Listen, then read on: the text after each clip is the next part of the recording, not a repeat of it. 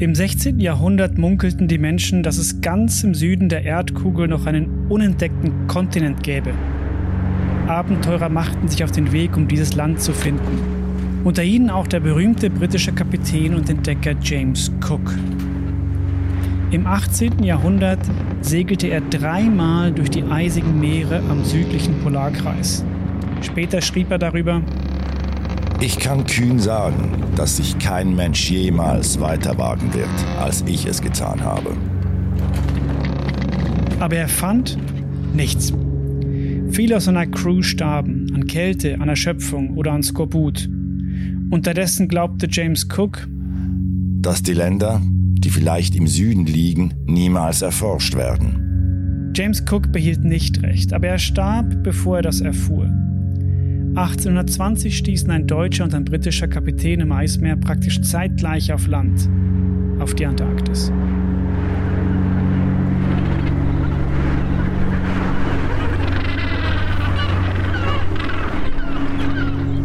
Bis heute ist die Antarktis der am wenigsten erforschte Kontinent der Erde. Um sich in diese extremen Bedingungen zu begeben, muss man bis heute ziemlich abenteuerlustig sein und vielleicht auch etwas verrückt. Aber irgendwie lernt man gleich ein bisschen auf sich selber zu schauen, glaube ich, wenn man in Bergen ist.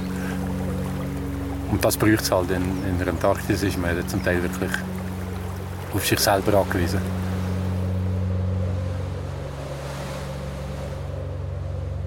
James Cook und seine Nachfolger entdeckten, dass es diesen Kontinent gibt und realisierten, wie groß er ist. Martin Truffer und seine Kolleginnen vermessen, wie schnell er verschwinden wird.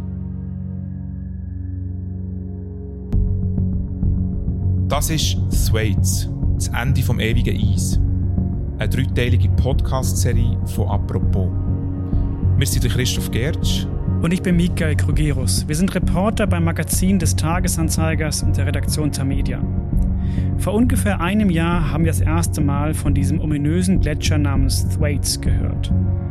In einer amerikanischen Zeitung wurde er sogar Doomsday Glacier genannt, also Weltuntergangsgletscher. Seither recherchieren wir dazu. In diesem Podcast erzählen wir die Geschichte des Thwaites Gletschers und warum die Welt eine andere sein wird, wenn er verschwunden ist. Folge 2: Das ewige Eis verschwindet.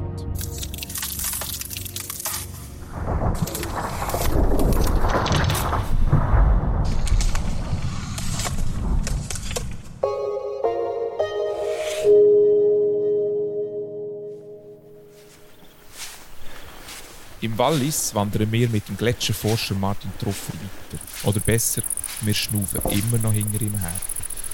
Es ist warm an diesem Nachmittag im August. Und uns ist auf halber Strecke zum Riedgletscher noch wärmer. Aber reden tun wir über einen der kältesten Orte auf der Welt. Ich habe mich jetzt gefragt, wenn wir da so auflaufen, du vorweg wahrscheinlich extra langsam für uns. Nein, nein. Ähm, was lernt man an einem Ort wie hier, wo man auf dem Schweiss oder in der Antarktis kann brauchen kann? Oder ist das einfach nochmal so krass anders? Ja, das ist schon anders. Also, ja, ein paar Sachen schon. Wenn man hier aufgewachsen ist, ist man ja eh- oder im Winter ist es kalt, nicht so kalt, aber und äh, man ist auch für die Schweiz gesehen relativ abgelegen. Halt schon nicht so wie in der Antarktis. Aber irgendwie lernt man gleich ein bisschen auf sich selber zu schauen, glaube ich, wenn man in Bergen ist. Und das braucht es halt. In, in der Antarktis ist man zum Teil wirklich auf sich selber angewiesen. Der Martin Truffer war schon häufig in der Westantarktis. Das erste Mal als junger Mann, gerade nach der Dissertation. Erst dann ist ihm richtig bewusst worden, wie einzigartig die Antarktis ist.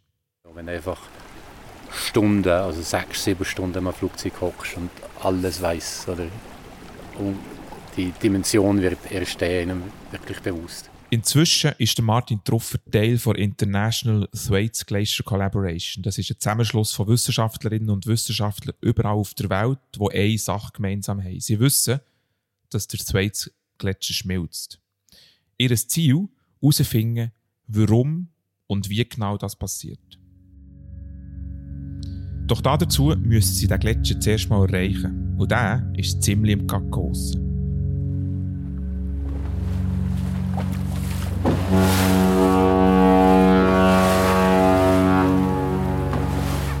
Es gibt verschiedene Wege in die Antarktis. Bei seinen ganz frühen Reisen fuhr Martin Truffer auch schon mal mit dem Schiff. Das dauerte Wochen. Heute macht er das nicht mehr. Weil es macht ja keinen Sinn, oder? Da jeder zehn Tage auf ein Schiff zu schicken und alle kotzend wenn man am Flug ein paar Stunden da ist. Was verrückt ist beim, beim Schiff, ist, dass man mal sieht, wie weit weg das, das ist. Oder dass einfach wochenlang oder mehr im Schiff unterwegs bist, bis du überhaupt wieder mal Land siehst. Dann wird einem schon bewusst, warum das, das so spät entdeckt wurde. Aber auch mit dem Flugzeug ist die Reise zum Gletscher kompliziert. Eine Antarktis-Expedition ist ein logistischer Albtraum. Zum Teil, zum Teil ist es ein bisschen unnötig lang. Es gibt auch relativ viele Leerläufe, also wartest viel auf Sachen.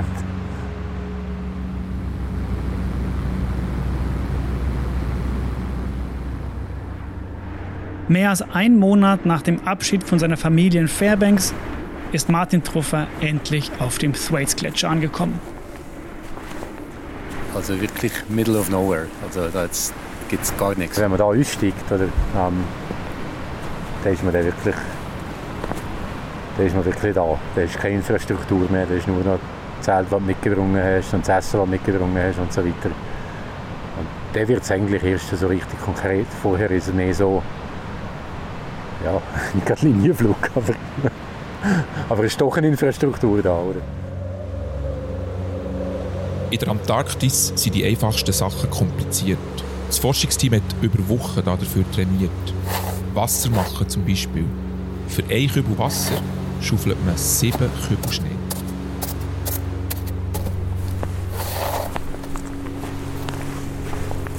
Das Camp können die Forscherinnen und Crew nur mit schichtweise Schutzkleidung verlassen. Sogar die Wimpern gefrieren ein.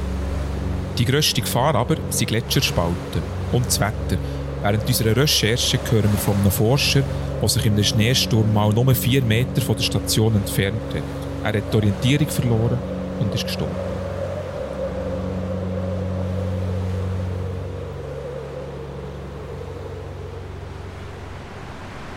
Auf unserer Wanderung mit Martin Truffer im Mattertal sind wir am Gletschersee angekommen. Ja, mal herhocken. Schön. Aber was genau hat der Martin Truffer auf dem Schweizgletscher eigentlich erforscht? Wir hatten Interesse, gehabt, Messungen im Meer unter dem Eis zu machen. Und das Eis ist ca. 400 Meter dick. Und dann haben wir also mit Heißwasser einfach durch das Eisschelf durchbohrt und nachher Instrument im Meer gelassen, ähm, die die Messungen zurückgeschickt haben. Die Forscherinnen um Martin Truffer messen die Temperatur und Salzgehalt vom Wasser und können so bestimmen, wo es herkommt und wie das es fließt. Weil genau das Wasser ist es, wo der Schweizgletscher zum Abschmelzen bringt. Was passiert denn eigentlich mit dem Thwaites-Gletscher? So viel vorweg, es ist kompliziert. Die Vorgänge in der Antarktis sind noch lange nicht ausreichend erforscht und die Forscherinnen, mit denen wir gesprochen haben, halten sich mit klaren Aussagen wahnsinnig zurück. Aber wo sich alle einig sind, früher oder später wird der Thwaites-Gletscher ins Meer rutschen. Und das ist nicht mehr aufzuhalten. Warum nicht? Uns hat folgendes Bild geholfen, um das Ganze besser zu verstehen. Wenn ich eine Handvoll Eiswürfel aus der Kühltruhe hole, kleben sie erstmal an meiner Hand fest. Und genauso haftet die gewaltige Eisschicht des Thwaites-Gletschers aktuell noch am Untergrund, also am Festland der Antarktis. Nun ist es aber so, dass sich das Meer rund um die Antarktis ganz leicht erwärmt hat, um weniger als ein Grad. Und dieses wärmere Wasser frisst sich nun unter das Gletschereis und löst es langsam vom Untergrund. Die Erwärmung des Wassers hängt natürlich mit dem menschengemachten Klimawandel zusammen. Das heißt, die Luft in der Antarktis ist immer noch kalt, aber das Wasser ist langsam warm geworden. Und dieses erwärmte Meerwasser löst nun den Thwaites-Gletscher vom Untergrund und lässt ihn langsam ins Meer rutschen genauso wie die Eiswürfel mir nach einiger Zeit durch die Finger gleiten.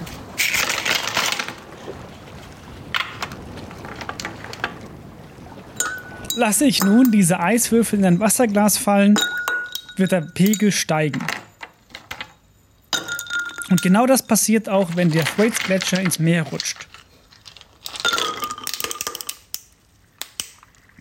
Der Meeresspiegel steigt dann weltweit um 60 cm an. Das dürfte bis Ende Jahrhundert passieren, so die Prognosen.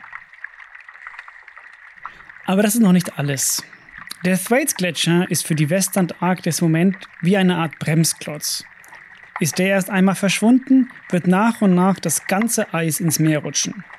Wann das geschehen wird, weiß man nicht genau. Vielleicht in tausend Jahren, vielleicht aber auch schon in wenigen hundert. Und wenn die Westantarktis ins Meer gerutscht ist, steigt der Meeresspiegel um dreieinhalb Meter. Und dann ist da auch noch die Ostantarktis, von der man seit kurzem weiß, dass auch sie am Schmelzen ist. Wenn die gesamte Ostantarktis auch noch ins Meer rutscht, haben wir einen unglaublichen Meeresspiegelanstieg von 55 Metern. Wann genau das geschehen wird, weiß niemand. Dass es geschehen wird, ist klar. Und diese gewaltige Veränderung beginnt mit den Thwaites.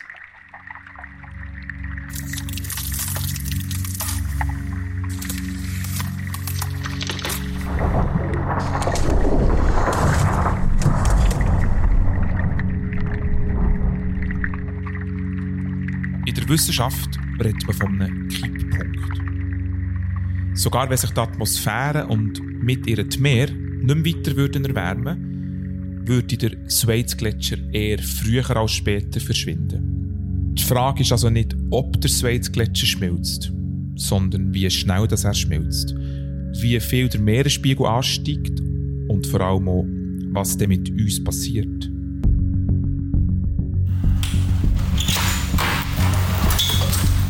Ein Pinguin! Ja, ein ganzer. Kaiserpinguin. Genau.